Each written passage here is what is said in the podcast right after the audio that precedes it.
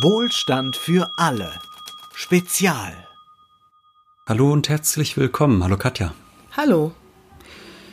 Es ist wieder soweit. Das ist ein neues Wohlstand für alle Spezial und dieses Mal sprechen wir mit Katja Barthold. Katja ist Gewerkschaftssekretärin in Thüringen. Es klingt erst einmal ein wenig trocken, aber tatsächlich ist es äh, sehr interessant, weil Katja quasi den Arbeitskampf in den Betrieben Tag für Tag mitbekommt. Was macht denn so eine Gewerkschaftssekretärin, Katja? Ja, das ist tatsächlich sehr vielfältig. Also ich mache quasi alles, was im Betrieb ansteht. Da, wo die äh, Gewerkschaftsmitglieder sagen, komm mal vorbei, wir brauchen da Unterstützung. Das kann sein von äh, Arbeitsschutz ähm, kontrollieren, mit den Mitgliedern nochmal diskutieren über Forderungen, äh, bis hin, dass ich am Verhandlungstisch sitze mit dem Arbeitgeber. Hm. Ich hatte Katja kennengelernt vor einigen Monaten, als ich eine Reportage geschrieben habe, eben über einen Betrieb in Thüringen. Da schrieb mich ein Journalist an, ob ich denn äh, darüber berichten möchte. Und dann habe ich Katja kennengelernt. Wir sind zusammen in den Betrieb gefahren. Das ist ein Unternehmen, das ähm, vor einigen Jahren aufgekauft wurde von einer, äh, von einem global agierenden Konzern äh, und wo dann, ich glaube, ein knappes Drittel der Belegschaft auf einmal, also ich glaube 70 von 230 waren es, mhm. entlassen werden sollte. Äh, magst du uns da erzählen, warum es da dann genauer ging? Was du da genau. auch so machen musstest? Also es waren 70 von 300, es wären quasi 230 übrig geblieben. Ah, okay. Ähm, genau, also es kam auf einmal der Anruf, wir waren da schon in einem anderen Prozess drin. Also ich war, ich bin in dem Betrieb sowieso öfter. Und dann kam ein Anruf, ja, hier, wir haben Skype-Call bekommen vom CEO in Amerika und es wird deutschlandweit, äh, das Unternehmen wird deutschlandweit Arbeitsplätze abbauen oder wie sie es nennen, umlagern ins Ausland. Und dann hieß halt auch gleich, ja, das kann hier bis zu 70 Leute treffen und dann war klar, okay, jetzt geht der Abwehrkampf los, ich bin gleich hingefahren und dann haben wir geguckt, was sind die Pläne, die sie haben, wie können wir dagegen vorgehen. Ähm, dann habe ich eine Mitgliederversammlung gemacht, dann habe ich mit denen gesprochen, was wollt ihr, was sind eure Forderungen, weil ich sie ja am Ende vertrete in den Verhandlungen. Hm. Und dann ging schon relativ schnell los, dass ich da am Verhandlungstisch sitze, saß mit den Arbeitgebern und die gesagt haben, was sie vorhaben. Und sie wollten abbauen. Ja, sie nennen es immer nicht abbauen, ähm, sie nennen es umlagern. Das klingt äh, schöner für uns, aber es ist ein Abbau. Sie wollten vor allen Dingen also eine Abteilung komplett ähm, nach Asien verlegen, weil sie dann den asiatischen Markt erobern wollen, so sagen sie. Äh, ein Teil geht auch nach Polen. Und ich meine, da sind sie jetzt auch gar nicht groß kryptisch. Da haben sie ganz klar eine Tabelle an die Wand geworfen, Lohnkosten Polen, Lohnkosten hier. Und mhm. dann haben sie gesagt, so, die sind billiger. Ähm, und deswegen machen wir da jetzt auch äh, Teil der Abteilung nach Polen. Und die Produktion lief hier sehr gut. Die haben Gewinne gemacht sogar sehr hohe Gewinne, also Marge nennt man das ja immer, wenn das pro Stück ist. Die war über 50 Prozent, davon träumen andere Unternehmen hier. Und deswegen war da auch der Wut sofort da, zu sagen, hey, wir machen hier gute Arbeit, die Produktionszahlen sind gut, warum muss jetzt hier irgendwie verlagert werden? So richtig konnte uns das keiner erklären, warum auf einmal, außer eben, dass das Management das entschieden hat. Und oft ist es so, wenn ein neuer Manager eingestellt wird, wird eben auch die Strategie geändert und es war anscheinend an der Stelle so. Und ja, dann saßen wir eben da in der Fabrik vor Ort mit den Leuten und haben überlegt, wie wir dagegen vorgehen. Hm. Ja, das, was eben auch äh, so verrückt war, war, also du hast es ja eben angesprochen, natürlich, wenn man sagt, wir verlagern nach Polen oder nach Asien, da werden häufig niedrigere Löhne gezahlt, aber es wurde eben auch ein Teil der Produktion nach Bayern ausgelagert, wo ja aus Arbeitgebersicht gesehen jetzt die Arbeitsbedingungen ja schlechter sind, also wo äh, eine kürzere Arbeitszeit in der Woche ist als in Ostdeutschland, wo auch niedrigere, äh, äh, höhere Löhne gezahlt werden. Also das ist ähm, dann etwas seltsam gewesen und ich erinnere mich auch, ich hatte da mit dem Betriebsrat gesprochen, der sagte zu mir, ja, er glaubt ja, dass äh, die Halle eigentlich zu klein ist, die die da anbauen und dass sie da gerade einen millionenschweren Anbau tätigen, der dann zu klein sein wird. Das war schon etwas absurd, ja. glaube ich, kann man sagen, oder? Ja, also das war für uns auch total überraschend. Ähm, das hieß dann, ja, wie gesagt, den, die Abteilungen, die dann nach Polen und äh, auf den asiatischen Markt verlagert waren, das war relativ schnell abgehakt. Da konnten wir auch teilweise nicht mehr einhaken. Aber eben ein Teil ähm, sollte auch nach äh, einen Standort nach Bayern. Es war so unter dem ähm, Schlagwort Zentralisierung. Sie wollten irgendwie wieder mehr Standorte zusammenbauen, haben aber überhaupt nicht geguckt, reicht dafür überhaupt der Platz, können wir die Maschinen da überhaupt alle reinkriegen und an den Maschinen arbeiten ja auch immer noch Menschen, haben die da überhaupt noch Platz? Und ähm, dann haben sie schon angefangen, dort eine Halle zu bauen, bevor sie überhaupt und das Okay von unserem Betriebsrat haben, bevor wir die Pläne überhaupt kannten. Das heißt, ähm, ja, die haben das auch nicht so richtig geprüft. Die Entscheidungen dort treffen ja hauptsächlich auch BWLer. Und es klang für die alles ganz gut. Wenn aber unsere Leute aus den Betrieben, die sitzen ja auch äh, im Betriebsrat mit drin, die auch an den Maschinen sind, da drauf gucken und sagen, die, das macht keinen Sinn, so wie die da auch den Platz äh, geplant haben, wie das ablaufen soll. Ähm, das wird ewig dauern, ehe da ein Ablauf stattfindet, der hier schon vor Ort eingeübt ist. Und das waren hauptsächlich auch unsere Argumente zu sagen, hier läuft es schon, warum wollt ihr das überhaupt verlagern? Oft kriegt man dann die Antwort, ist halt so, weil ist so. Hm. Pech habt ihr nicht zu entscheiden. Ähm, aber manchmal lassen sie sich auf solche Argumente auch ein und so war das zum Glück auch in dieser Fabrik. Vor allem war es ja auch so, dass viele Leiharbeiter dort in dem Unternehmen betroffen waren. Ähm, viele unserer Hörer sind wahrscheinlich keine Experten für Arbeitsrecht. Also vielleicht kannst du da nochmal kurz erklären, warum es so viel einfacher ist, so einen Leiharbeiter in Anführungszeichen rauszuschmeißen. Ja, also die Ursprungsidee von Leiharbeit ist ja, wenn Auftragsspitzen sind, dann kann man hm. sich mal schnell eben einen Arbeitnehmer leihen. Ja, so äh, klingt das ja, das klingt ja auch ein bisschen komisch, sag ich mal. Hm. Ähm, und da gibt's eben Agenturen, die haben dann so ein äh, Repertoire an Leuten, die verschiedene Sachen können. Und dann kann man sagen, hey, ich brauche den und die hier mal drei Monate. So war das eigentlich geplant. Leider ist aber der gesetzliche Spielraum viel größer. Und viele Betriebe äh, fangen tatsächlich Normalproduktion ab mit Leiharbeitern und Leiharbeiterinnen. Für die Arbeitgeber eine super Sache, denn die haben keinen Kündigungsschutz, die haben äh, auf manche Sachen auch keinen Anspruch, wie jetzt Leute, die länger im Betrieb eine Festanstellung haben. Und ich kann einfach Freitag sagen, ach ja, ich melde die wieder ab und dann kriegen die einfach einen Anruf von ihrer Agentur. Ähm, und dann heißt es, brauchst Montag nicht mehr reinkommen. Also sowas wird mir auch berichtet, äh, berichtet von den Leuten. Und das macht natürlich für den Arbeitgeber das total einfach, zu sagen, ja, dann melden wir die ab und gut ist. Und für die kann ich tatsächlich auch schwierig verhandeln, mhm. weil die ja keine unbefristeten Arbeitsverträge haben und die auch dementsprechend keinen Kündigungsschutz haben, weil das ist ja immer so unsere Schlagkraft zu sagen, hey, wir machen es euch umso teurer und schwieriger, die Leute loszuwerden. Und bei Leiharbeitern habe ich da wenig Hebel. Das ist so das Problem. Mhm. Und du meintest eben, du konntest nicht für ihn verhandeln. Was hast du dann genau verhandelt? Denn ähm, du bist ja jetzt, sage ich mal, nicht in der ähm, in der Führung drin, dass du sagen kannst, nee, jetzt wird nicht verlagert. Das kannst du ja nicht entscheiden. Also was ja, äh, was äh, was verhandelst du dann genau?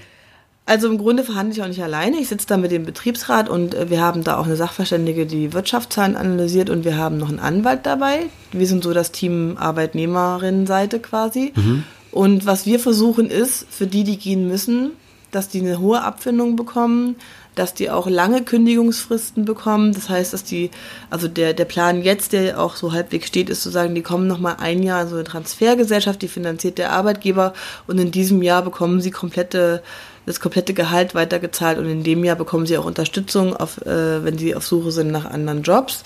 Wir haben eben geguckt, dass die Leute, die schon eher in Rente gehen können, dass die auch das Angebot bekommen, vorzeitige Rentenbrücken, also juristisch ist das kein Begriff, aber ich glaube, mhm. äh, ist das bildlich, kann man sich besser vorstellen. Das heißt, dass Leute auch eher in Rente gehen können, noch weiter ihr Gehalt gezahlt bekommen, ohne, damit sie eben keine Rentenpunkte verlieren. Und dann hat man die quasi schon mal in Rente geschickt, aber der Arbeitgeber finanziert die noch eine Weile. Also, dass man einfach geguckt hat, dass es halt, ich sag mal so, nicht jetzt so schlimm für die Leute ist oder dass es halt äh, Angebote gibt seitens der Arbeitgeber für die, die vielleicht eh gehen wollen, die eh die Rente vor sich haben, dass es für sie sich finanziell lohnt, dann auch zu sagen, okay, ähm, wenn hier Leute abgebaut werden müssen, dann gehe ich freiwillig mit dem und dem Angebot, macht es für mich finanziell keine Einbußen.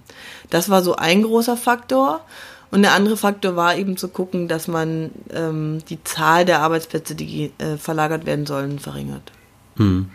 Und äh, ich hatte ja eben auch schon erwähnt, es ist ja so, dass in Ostdeutschland äh, längere Arbeitszeiten sind, 38 Stunden Woche beispielsweise bei euch statt 35 Stunden im Westen, niedrigere mhm. Löhne.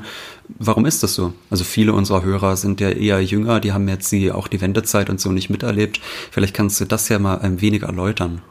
Also für die, also hier im Flächentarifvertrag haben wir eben die 38, das stimmt. Und warum das so ist, ist ganz einfach. Äh, 2003 wurde der Arbeitskampf verloren. Also die Gewerkschaften haben 2003 versucht, die 35 zu erkämpfen.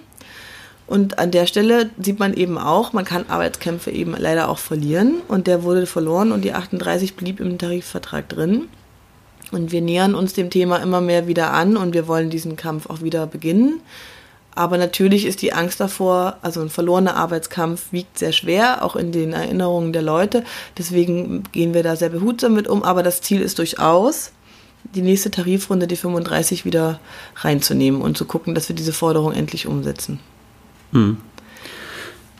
Aber auch sonst, glaube ich, ist es ja durchaus so, dass bei, äh, also dass in den ostdeutschen Betrieben auch immer noch, äh, ich sag mal, so ein bisschen dieses Treuhandtrauma mitschwingt. Hm. Ne? Ja. Ähm, auch da werden vielleicht unsere Hörer nicht unbedingt wissen, was gemeint ist. Magst du, magst du das mal erklären? Ja, also das ist ein schönes Wort, Treuhandtrauma. Ich glaube, so kann ich es äh, auch genauso bestätigen. Im Grunde ist ja ähm, mit der Wiedervereinigung der Markt dann frei gewesen für die Investoren, die ganzen Betriebe zu kaufen, die hier vorher VEB waren, also volkseigene Betriebe. In der DDR, ähm, ja. In der DDR, die, genau. Gehörten die dem Staat, ja. Die gehörten die dem Staat und ähm, dann auf einmal, sag mal so, war man auf dem freien Markt und das hat die Treuhand äh, GmbH, war das glaube ich sogar, äh, gemanagt. Das heißt, es wurde dann installiert, um zu sagen, okay, wir haben jetzt hier gewisse Produkte, nämlich diese äh, Betriebe und die werden jetzt verkauft an private Investoren. Im Grunde war es eine Privatisierung. Und mhm. ähm, das Problem, warum das jetzt ein Trauma ist, ist eben, dass nicht geguckt wurde, so wurde mir berichtet aus den Betrieben, aus sehr, sehr vielen Betrieben, deswegen glaube ich das auch, hey, ist das überhaupt ein Investor, der A, Geld hat und B, auch wirklich in diesen Betrieb investieren will und die Arbeitsplätze erhält? Oder kommt da einfach nur jemand an, kauft irgendwie wenig Geld ähm, die Maschinen und verkauft die dann teuer wieder weiter, hat sich damit A vielleicht einen Konkurrenten vom Markt äh, äh, weggeschafft und hm. B dann auch noch Geld gemacht mit, ähm, mit Produktionsmitteln. Das hm. ist nämlich sehr häufig passiert und viele Betriebe wurden dann gekauft und gleich danach haben die Belegschaften erfahren, okay, ihr könnt euch neue Jobs suchen. Und was dann passiert ist, ist eben, ähm, dass dann Proteste losgingen bis hin zu Besetzungen. Also selbst in dem Betrieb, in dem du mit warst, hm. äh, hat mir eine Kollegin aus dem Betriebsrat erzählt, dass sie da die Tore zugeschweißt haben und die Maschinen festgekettet haben, äh, um dem Investor, dem sogenannten Investor, dem Käufer, äh, den Weg zu verwehren, da die, die Maschinen mitzunehmen. Und die haben auch damit gewonnen. Also mhm. der Investor hat sich abgewandt und ein neuer, äh, der da auch den Betrieb erhalten hat, ähm, hat das Ding am Ende gekauft und damit haben sie ihre Arbeitsplätze gerettet. Aber in manchen Betrieben haben sie das eben damit nicht geschafft.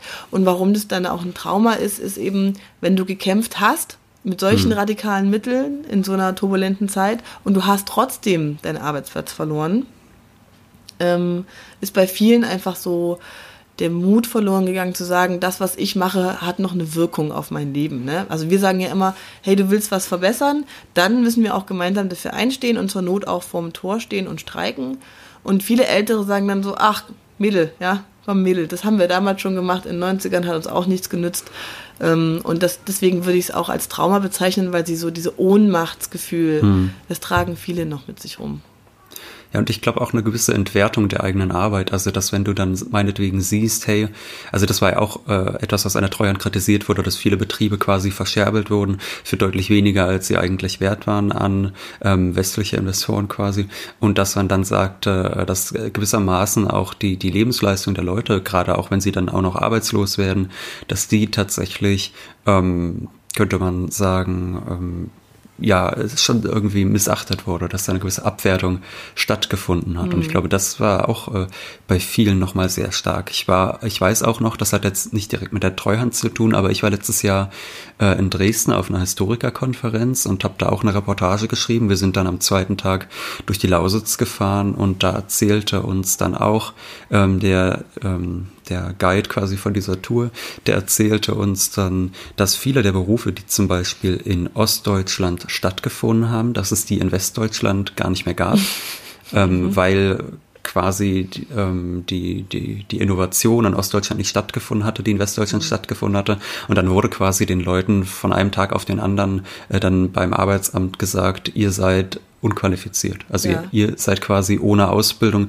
weil es diesen spezifischen Ausbildungsberuf, den ihr gelernt habt, in Westdeutschland nicht mehr gibt. Also ich glaube, das war ja. eine ganz einschneidende Erfahrung, die dann eben mit dieser Treuhand-Privatisierungsgeschichte nochmal stärker wurde, oder? Könnte man so sagen? Ja, also Berufe wurden tatsächlich teilweise nicht anerkannt. Ähm, gar nicht mal nur in den Betrieben, sondern ich kenne das auch im privaten Umfeld dass zum Beispiel Erzieherin, ja, wo ich mir mhm. denke, was ist da, da braucht man ja jetzt keine technische Erneuerung um, um den Beruf ja. irgendwie. Ja. Selbst da wurde gesagt, nee, du musst irgendwie das nochmal machen. Ja, mhm. obwohl Kinder sind halt ja irgendwie auch Kinder. Aber natürlich ging es da auch um einen politischen, ähm, um politische Fragen und zu sagen, okay, alles, was ihr in diesem System gelernt habt, gilt jetzt nicht mehr. Denn ja. jetzt kommt eben der Kapitalismus und wir haben eben da, wir erkennen das einfach nicht an, was ihr da gelernt habt bis dahin. Ich weiß nicht, das zählt natürlich nicht für alle Berufe, aber ich kenne das in sehr vielen Bereichen, dass Leute das dann nochmal lernen mussten, obwohl sie in dem Beruf schon tätig waren. Aber ja. auch für die, die in den Betrieben blieben. Also ich habe jetzt, wir machen manchmal so Geburtstagsbesuche bei älteren äh, Gewerkschaftsmitgliedern, dann besuchen wir die und wünschen alles Gute und der war schon 93 und ich habe dann gefragt, ja, an was erinnerst du dich denn so am meisten, wenn man jetzt deine Berufsjahre anguckt. Und tatsächlich sagt der noch zu mir, dass dann ein neuer Chef kam und uns gesagt hat, ich bringe euch jetzt mal das Arbeiten bei. Hm. Also man sieht einfach, wie tief das irgendwie sitzt, selbst bei den Leuten, ähm, die jetzt schon sehr alt sind, auf ihr Leben zurückgucken und sagen, das, das hat irgendein Stück Würde von ihnen einfach genommen und das vergessen Leute einfach auch nicht. Das heißt nicht, dass jetzt alle deswegen verbittert sind, aber ich glaube trotzdem, dass man ähm, in der bisher, bisherigen Geschichtserzählung das ein bisschen vergisst, warum es diese ostdeutsche Identität noch so gibt, weil sie diese Erfahrung teilen. In dem Betrieb, in dem wir gemeinsam waren, da war es dann eben auch so, sag ich mal, dass da doch ein gewisser Campusgeist, glaube ich, kann man schon so sagen, da war, dass dann gefragt wurde, äh, was für Zugeständnisse die Arbeitnehmer mhm. denn bereit sind zu machen, damit ihre Arbeitsplätze vielleicht auch gütigerweise erhalten werden. Und da war es ja, glaube ich, dann schon so, dass ihr gesagt habt, nee, jetzt werden keine Zugeständnisse mehr gemacht. Genau, das ist dann der Trotz, der daraus folgt. Äh, weil auch die haben jetzt nicht nur zur Treuhandzeiten, sondern auch danach schon vieles erlebt, viele äh, Eigentümerwechsel und immer kam jemand auf eine Idee, ähm, mal wieder was wegzunehmen. Und die haben sich das tatsächlich, also in dem Betrieb, wo wir waren, standen die in, vor zwei Jahren im Winter, standen die 24 Stunden draußen mit uns und es war wirklich kalt und haben dafür gekämpft, ähm, tarifliche Zusatzzahlung, Lohnerhöhung und so weiter. Also die sind wirklich eine Belegschaft, die wissen, was es heißt, es zu erkämpfen. Und dann haben die gesagt, nö, also jetzt äh, lassen wir uns das nicht einfach nehmen, indem ihr uns noch nicht mal wirklich ein Gegenangebot macht, sondern so eine lose Versprechung wie, naja, vielleicht bleibt ihr dann ja hier. Das ist ja immer so, dass, also gerade in diesen großen globalen Unternehmen, die ihre Standorte auch verschieben können untereinander, ähm, da kommt immer so dieses, ja, also wenn ihr euch jetzt hier gut bewährt, ja, immer wieder die Bewerbungssituation, dann bleibt ihr vielleicht länger. Mhm. Und ähm, diese Möhre lassen sich die Leute nicht auf Dauer äh, vor der Nase hin und her äh, baumeln. Deswegen, die, die waren eben so weit zu sagen, wir haben hier schon einiges gemacht, aber jetzt ist Schluss. Ja, ja. Und äh, natürlich muss man auch, glaube ich, sagen, äh, in diesem Betrieb sind die Leute gut organisiert. Was habt ihr da für einen äh, Orga-Grad, heißt es ja? Also wie viele Leute sind da bei euch in der Gewerkschaft in dem Betrieb? Es ist immer ein äh, gut gehütetes Geheimnis, damit die Arbeitgeber nicht so. durchrechnen können, wie lange wir den Streik durchhalten, weil wir natürlich oder ob wir überhaupt streiken können. Aber ich sag mal so, ähm, Streiken unbefristet, das was ja mhm. wirklich selten passiert, weil die meisten Streiks, die man in Medien hört, sind äh, Warnstreiks. Aber ja. einen unbefristeten Streik, wo man wirklich sagt, so, jetzt stehen wir draußen, bis wir diese Forderung haben. Dafür mhm. brauchen wir 75 Prozent ähm, der Leute das heißt, mhm. es müssen 75 Prozent zustimmen. Das heißt, 75 Prozent Gewerkschaftsmitglieder ist da die Marke und in dem Betrieb, wo wir waren, können wir das. Okay. So viel, so viel, ja. so viel sage ich jetzt mal. Ja. Ähm, weil immer, es entscheiden auch immer die Leute in dem Betrieb, ob das gemacht wird oder nicht. Mhm. Und jetzt könnte man natürlich vielleicht aber auch sagen, vielleicht wäre es ja auch gut, mal so ein Zugeständnis zu machen und dann werden die Arbeitsplätze erhalten. In Essen beispielsweise, da hat dieser große Konzern, bei dem wir waren, auch ein Werk. Und da war es ja auch so, dass den Beschäftigten gesagt wurde, euer Werk wird jetzt abgebaut. Und die haben dann ja auch sehr starke Zugeständnisse gemacht und dann wurde zumindest für zwei Jahre das Werk noch äh, erhalten. Also wurde versprochen, dass für zwei Jahre der Betrieb noch besteht. Warum habt ihr euch da dagegen entschieden? Weil in Essen die Situation war, dass es komplett um die Schließung ging. Das heißt, es mhm. ging um alles oder nichts und deswegen waren die Leute nochmal in einer anderen Notlage zu sagen, oh Gott, jetzt machen wir eben alles mit, damit wir zumindest nicht von heute auf morgen arbeitslos sind. Mhm. Ähm, und bei uns ging es erstmal, auch wenn das trotzdem schlimm genug ist, um eine Abteilung. Mhm. Und wir hatten immer noch die Hoffnung, dass wir auch ähm, die Leute, noch die Arbeitgeber überzeugen können, das da zu lassen. Und das war so ein bisschen auch der Punkt, dass es nicht um alles und nichts ging und wir auch das Ergebnis äh, von dem, was in Essen passiert ist, jetzt kein Ergebnis ist, wo wir jetzt äh, sagen, super duper, so ein, so ein Beschäftigungssicherungstarifvertrag wollen wir auf jeden Fall auch, hm. weil die mussten schon viel abgeben. Okay. Und ähm, da kommt dann doch wieder so der Stolz der Leute auch. Und das heißt nicht, dass die in Essen die nicht auch hatten. Da ging es einfach hm. nur um, um, um mehr, weil eben das gesamte Werk geschlossen wurde. Ähm, und die haben dann gesagt, nee, um Gottes Willen, äh, das, äh, wir wollen jetzt gucken, dass wir eben nicht so weit abgebaut werden. Und was dann auch losgegangen ist, war, dass eine Kommunikation der Betriebsräte untereinander in den anderen Standorten, weil sie gehen ja zu jedem Standort und sagen, so, und was bietet ihr uns? Und dann gehen die zum nächsten Standort, und was bietet ihr uns? Und da wurde eben auch untereinander gesagt, also un unter uns Gewerkschaftern, aber auch unter den Betriebsräten, wir lassen uns nicht äh, und gegenseitig runterhandeln. Das machen wir nicht mit. Ähm, und trotzdem ist natürlich auch jeder will in seinen Standort natürlich erhalten. Und unsere Belegschaft, also die Mitglieder, äh, ich frage ja natürlich die Mitglieder, äh, weil die haben ja auch die Errungenschaften erkämpft und für sie gilt es ja auch am Ende. Ähm, mhm. Die haben halt gesagt, nö, wir sind jetzt einfach an dem Punkt, dass wir sagen, wir machen hier nichts mehr mit. Das hätte auch anders ausgehen können. Mhm. Mhm.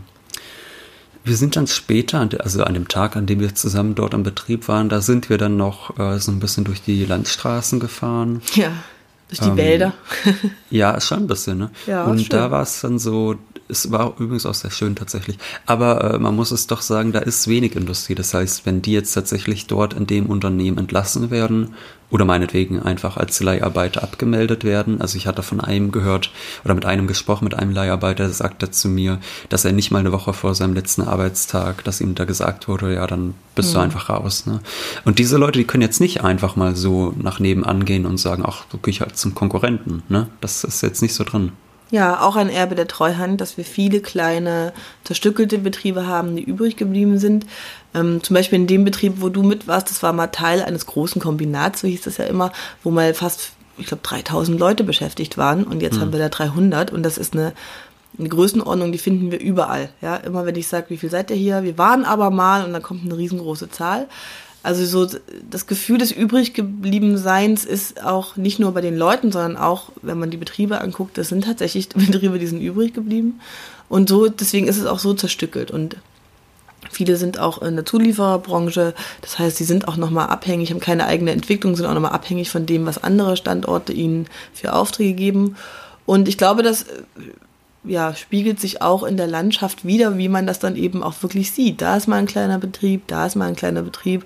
Und für uns als Gewerkschaften macht es natürlich schwierig, ähm, weil wir in jedem einzelnen Betrieb ähm, einzelne Kämpfe führen und es ganz schwierig ist, die zusammenzubringen. Ne? Wenn ein Betrieb 10.000 Leute hat, äh, dann kann man da natürlich noch mehr Druck ausüben, als wenn hm. es ganz viele kleine sind. Ähm, und für die Arbeitnehmer, die du jetzt gerade beschrieben hast, ist natürlich das Problem auch dann, ich kann nicht einfach zum nächsten äh, Betrieb gehen, weil nicht alle sind im Flächentarifvertrag, weil es hängt immer davon ab, wo der Arbeitgeber, ob der im Verband ist. Mhm. Und je nachdem, wie stark die Leute gewerkschaftlich organisiert sind, also sprich, ob sie, ob viele Mitglieder im Betrieb sind, ähm, reicht der Druck aus, einen guten Haustarifvertrag zu machen oder eben doch einen Haustarifvertrag zu machen, der leider abweicht von dem Standard. Ähm, und nicht alle verstehen das, ne? Immer zu sagen, hey, je nachdem, ob ihr auch in der Gewerkschaft seid, äh, so, so gut ist eben dann auch euer Tarifvertrag. Weil alles, was ich am Verhandlungstisch mache, ist zu sagen, und wenn ihr nicht, dann stehen wir halt draußen. Mhm. Und je nachdem, ob das dann auch wirklich stimmt oder nicht, ähm, können wir da gut, äh, gute Ergebnisse erzielen. Ja. Als wir dann zusammen da rumgefahren sind, da kamen wir irgendwann äh, an einem Schrottplatz vorbei. Mhm. Und das war, glaube ich, noch ein besonders interessantes Beispiel, weil viele Leute, wenn man denen von Gewerkschaften erzählt, dann denken die zuallererst an Lohnverhandlungen oder meinetwegen um Arbeitszeitverkürzung mhm. oder so. Aber da ging es ja nicht drum bei diesem Schrottplatz. Da ging es tatsächlich um Arbeitssicherheit und Gesundheit. Vielleicht magst du erzählen, was du dort machen musstest. Ja, also das ist so wirklich, da geht's ans Eingemachte, da geht's ans Überleben tatsächlich, weil ich kam auf den Schrottplatz und äh, habe mir mit den Leuten dort erstmal überhaupt angeguckt, wie das Gelände aussieht, weil ich den Betrieb neu, mhm. äh, wir sagen immer betreuen, weil ich den Betrieb ja. neu betreue. Und wir sind dann so übers Gelände gelaufen und erstmal war auch da, also die Maschinen waren auch noch alle aus den 60ern. Da habe ich mich auch gefragt, okay, sind die noch so zeitgemäß, was auch Arbeitsschutz angeht? Ähm, und dann haben die gesagt, also es ist eine unglaubliche Staubbelastung, wenn wir hier das Zeug äh, zerschreddern und mhm. wir kriegen auch Materialien rein, die eigentlich auf einem Schrottplatz nichts zu suchen haben. Da, ja. Wir wissen teilweise gar nicht, was es überhaupt ist. Wir jagen das durch den Schredder. Es staubt unglaublich. Dann haben sie mir Videos gezeigt, ähm, dass selbst die LKWs, die das abgeladen haben, Scheinwerfer anmachen mussten, weil es allein durch diese Staubbelastung so dunkel wurde. Ähm, und dann habe ich gesagt, ja, okay, das kann nicht gesund sein. Also ich weiß nicht genau, was da drin ist. Ich bin auch keine Chemikerin, aber es kann nicht gesund sein. Und dann ähm, habe ich ganz viel mit den Leuten gesprochen und gesagt, so, also hier machen wir was. Ach genau, mhm. ein Schlüsselmoment war noch, dann kam ich in, in, in den Speisesaal und dann habe ich drei Todesanzeigen an der Wand gesehen und habe gesagt, was ist denn das? Ja, drei hm. Kollegen sind schon kurz vor der Rente hier gestorben. Und das war so ein Moment, wo ich dachte, okay, jetzt geht's hier ans Eingemachte. Das ist nicht nur eine irgendwie Arbeitsschutzsache, sondern da geht's wirklich um deren Gesundheit. Und dann haben wir losgelegt und die Leute sind auch mehr und mehr in die Gewerkschaft noch eingetreten. Dann haben wir uns einen Sachverständigen dazu geholt ähm, Proben nehmen lassen und so weiter und so fort. Und am Ende wird es wahrscheinlich so sein, da sind wir noch nicht ganz, dass wir vor Gericht einklagen werden, dass die da nicht mehr so viel Müll annehmen und dass die Leute bessere Schutzkleidung bekommen. Hm. Und du hattest den Beschäftigten aber auch klar gesagt, dass es sogar bedeuten kann, wenn es hart auf hart kommt, dass der Betrieb zugemacht wird. Genau, weil damit hat der Arbeitgeber gedroht. Auch da wieder, er hat schon so oft damit gedroht, dass sie mittlerweile mhm. sagen, ja, dann mach halt. Ähm, aber ich, für mich ist natürlich wichtig, bevor ich loslege, dass ich das Go von den Mitgliedern habe. Und habe auch gesagt, also erstmal müsst ihr auch eintreten, weil ich bin nun mal die Vertreterin der Mitglieder. Ich kann jetzt nicht für irgendwen verhandeln. Also der Betriebsrat wird ja gewählt von allen Beschäftigten, der ist für alle da. Ich bin natürlich äh, beauftragt von den Mitgliedern durch die Mitgliedsbeiträge, für die auch da zu sein. Und das war so Diskussion Nummer eins, ne? Also wenn ihr wollt, dass ich was mache. Also du bist für die Gewerkschaftsmitglieder im Betrieb da, genau. so muss man das, glaube ich. Ja. Ich bin quasi deren Angestellte, sag ich ja. immer. Äh, weil durch ihre Mitgliedsbeiträge wird mein Gehalt bezahlt und deswegen ist es auch wichtig, wenn da ähm, also nicht nur finanziell wichtig, mhm. sondern auch um Druck auszuüben, um zur Not eben vor dem Tor zu stehen, brauchen wir viele Mitglieder. Und das ist so Schritt eins, den ich immer gehe, zu sagen, das und das liegt hier vor, wir wollen das und das machen, seid ihr dabei. Und dann mhm. sind sie dabei, indem sie noch eintreten oder schon drin sind. Und wenn ich das Go dann habe, dann sage ich so, der Arbeitgeber droht uns, ähm, wenn wir hier das und das machen, schließt er den Laden. Jetzt mhm. wollen wir das aber trotzdem machen. Es heißt, kann auch wirklich sein, dass er das Ding hier zumacht. Tragt ihr das Risiko mit? Und dann sind wir wirklich, also nicht nur so in der Runde haben wir das gefragt, weil es so eine ernste Frage ist, sondern ich habe auch mit den Betriebsräten ausgemacht, ihr geht bitte wirklich zu jedem Einzelnen in der Pause hin und fragt den nochmal einzeln, weil oft der Gruppendruck, ja, alle sagen, ja, machen wir, machen wir. Ähm, aber der Einzelne hat dann vielleicht doch Angst, seinen Arbeitsplatz zu verlieren. Und dann sind die wirklich nochmal zu jedem Einzelnen hin und ich muss da nicht gendern, weil es tatsächlich nur Männer waren und haben gesagt, hier, es kann wirklich passieren, dass der dann irgendwie hier zumacht, wenn wir da Druck ausüben. Und wenn wir uns organisieren, sollen wir es trotzdem machen. Und 99 Prozent der Leute haben gesagt, ja, weil es geht um unsere Gesundheit. Es war auch wirklich schon so, dass mir berichtet wurde, bei manchen hat während der Arbeit dann die Augen angefangen zu bluten oder die haben Ausschlag bekommen. Also es waren wirklich Sachen, mhm. wo ich denke, wie könnt ihr das schon so lange aushalten? Das ist ja schrecklich. Ähm, und dadurch war der Druck auch da zu sagen, nee, ist uns jetzt egal, also egal, vielleicht nicht, aber wir machen es halt mhm. trotzdem. Und dann haben wir gesagt, gut, dann legen wir los, haben uns einen Anwalt dazu geholt und einen Sachverständigen, haben Proben nehmen lassen. Das ist ja auch nicht immer einfach, ne? weil man darf ja nicht einfach aufs Gelände laufen und äh, eben einfach Probe nehmen. Und es war schon auch für mich spannend, weil sowas habe ich vorher auch noch nicht gemacht. Mhm. Und wenn du jetzt sagst, der Arbeitgeber droht beispielsweise damit, den Betrieb zu schließen, wie sieht es sonst aus? Ist es so gängige Praxis, dass da was, was da so gedroht wird, dass da geblufft wird? Was musst du dir da so anhören von Arbeitgeberseite? Zuckerbrot und Peitsche, sage ich da. Also entweder sie sagen halt, hey, macht's halt mal nicht, dafür gucken wir aber auch, dass das und das in Zukunft besser läuft. Ja, mhm. oder sie sagen halt, wenn ihr das macht, dann. Also natürlich nicht jeder Arbeitgeber und nicht alle Betriebe. Also wir haben auch Betriebe, in denen haben wir einfach gute Strukturen, meistens die größeren, ähm, wo Dinge einfach auch gesetzt sind, wo der Arbeitgeber sich gar nicht traut, jetzt einfach zu sagen, ich drohe euch hier mal, weil wir da so gut organisiert sind, dass er dann tatsächlich auch denkt, uh, mhm. bevor die hier Stress machen.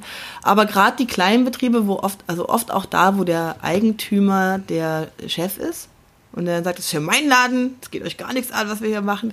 Da ist es schon so, dass viel gedroht wird. Also ich hatte auch schon Hausverbot in einem Betrieb, nur alleine, weil ich zur Betriebsversammlung kommen wollte, was äh, mein gutes Recht ist. Sobald ich ein Mitglied im Betrieb mhm. habe, darf ich das rein rechtlich besuchen, wenn ich eingeladen werde mhm. vom Betriebsrat. Das heißt, er hat da wirklich gegen ein ganz klares Gesetz verstoßen, mir ein Hausverbot zu geben. Einfach weil der A nicht wollte, dass ich mit den Leuten rede weil die dann ja vielleicht auch eintreten und dann könnte er ja, ne, also die Arbeitgeber mhm. wissen ganz genau, je stärker mein Laden organisiert ist, je mehr Leute in der Gewerkschaft sind, desto weniger kann ich mir erlauben.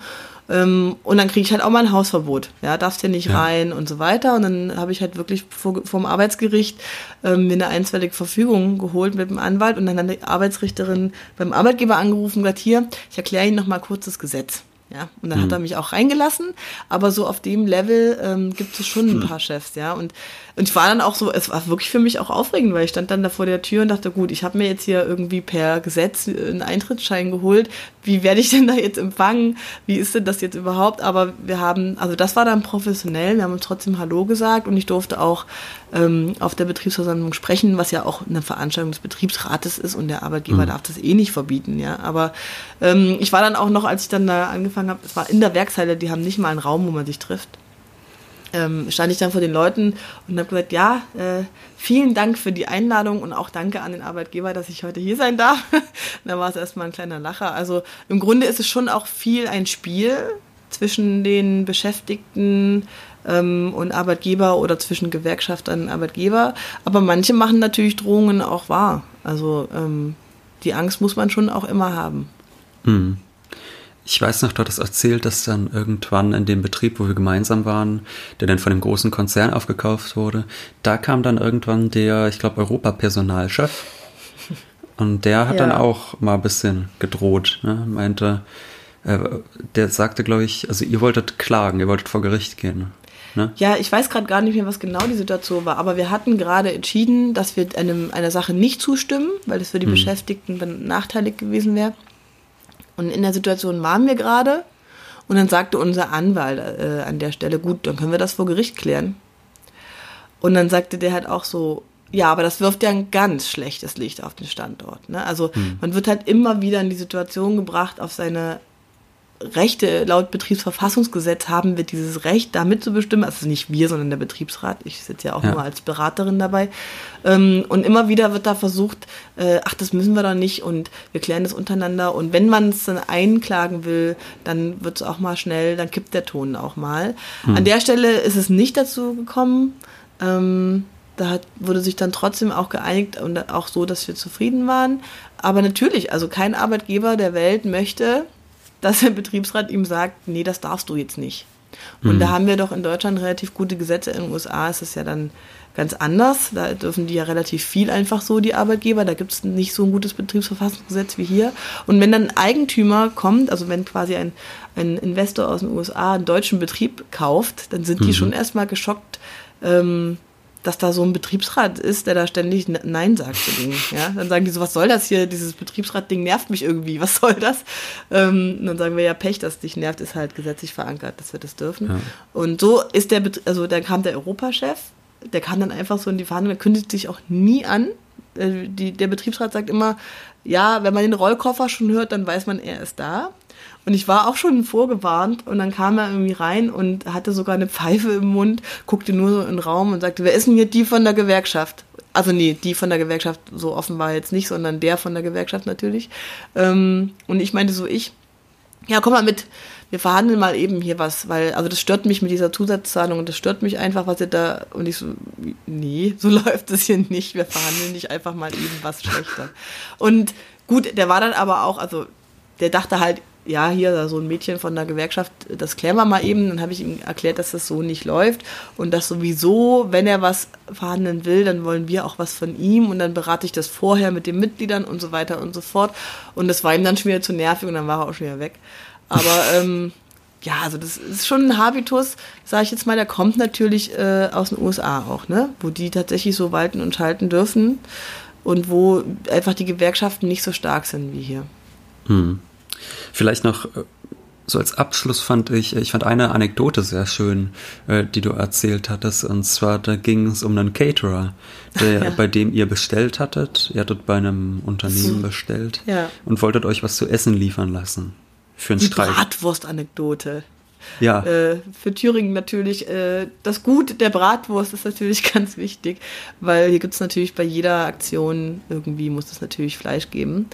Ähm, und da war es so, dass ich eine, also wir machen nicht nur Streik oder nicht Streik, sondern wir machen auch so ein Zwischending, um schon mal die Beschäftigten so ein bisschen aufzuwärmen für den vielleicht kommenden Streik. Und wenn wir dann in einem Arbeitskampf sind oder einfach nur mal mhm. uns zeigen wollen, machen wir zum Beispiel eine aktive Mittagspause, so nennen wir das hier.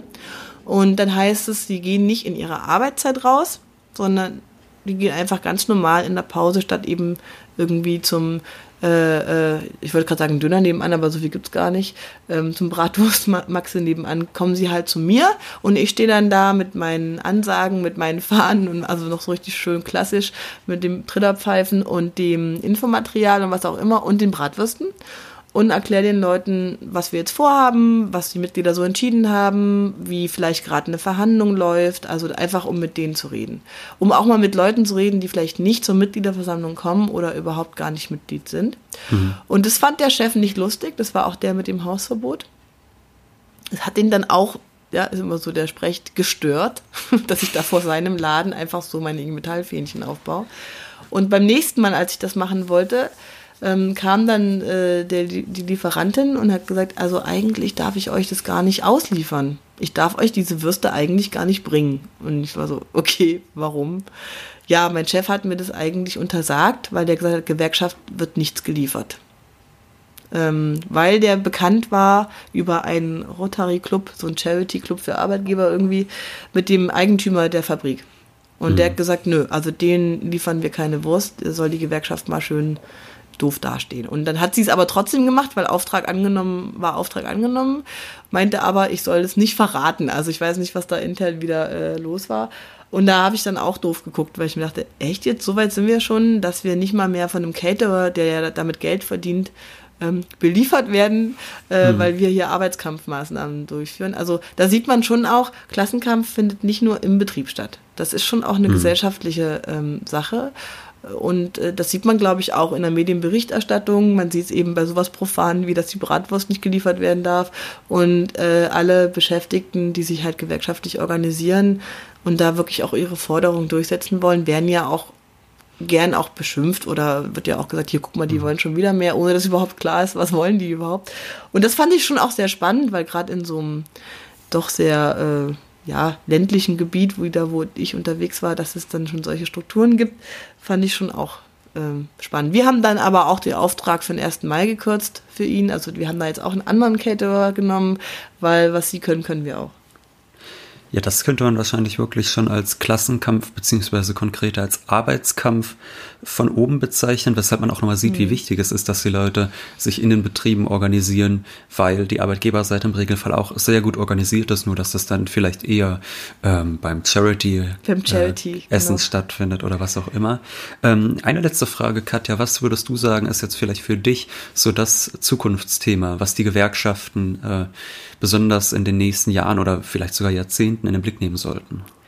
Ja, vor Corona hätte ich jetzt gesagt Transformation, Digitalisierung. Also wir stehen ja vor einer großen äh, Welle, wo viele Arbeitsschritte durch äh, Technik ersetzt werden kann, wahrscheinlich.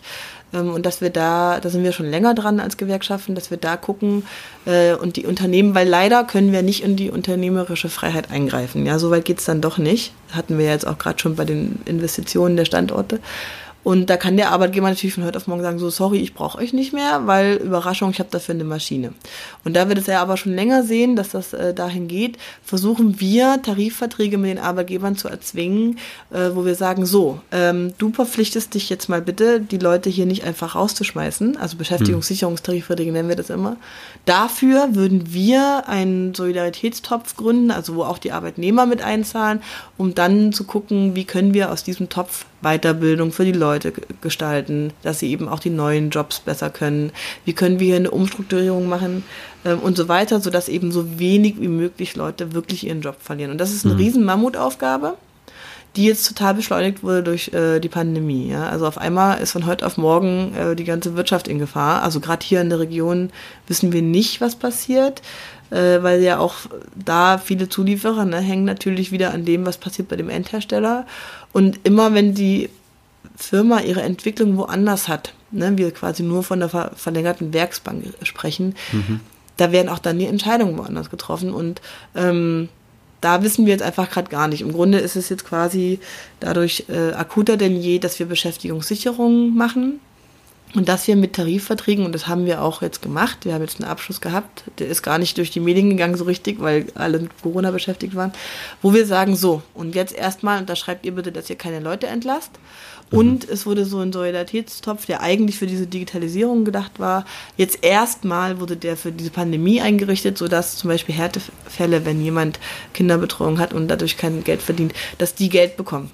Mhm. Und im Grunde ist das auch, finde ich, ein Hebel, der wird immer wichtiger, dass wir auch da eingreifen, zu sagen, hey, du feuerst jetzt nicht einfach mal eben hier 70 Leute, sondern mhm. ähm, wir gestalten da jetzt mit. Und das können wir eben per Gesetz, dürfen wir das nicht. Deswegen versuchen wir durch Tarifverträge da mehr und mehr reinzuhaken, was natürlich Arbeitgeber per se jetzt nicht so supi finden. Also das gelingt uns auch mhm. nur dort, wo wir wirklich viele Mitglieder haben aber auch dann sozusagen Mitbestimmungsrechte, dass man versucht, auf die Zukunft des Betriebes einzuwirken. So kann genau. man das genau. kurz festhalten, ne? Genau, ja. Das wäre, also so ideal, ideal wäre, wenn wir einfach gemeinsam, paritätisch heißt das immer 50-50 entscheiden dürften, ähm, wo wird denn jetzt investiert und was heißt es für die Beschäftigten. Und nicht jede Investition macht auch total Sinn für das Unternehmen, ja. Also wir hm. haben ja auch bei der Diskussion, wo du jetzt auch dabei warst in dem Betrieb, haben wir teilweise äh, Arbeitgeberargumente vorgebracht, so wie das lohnt sich jetzt finanziell für das Unternehmen gar nicht, das zu machen. Also es ist gar nicht so, dass wir jetzt immer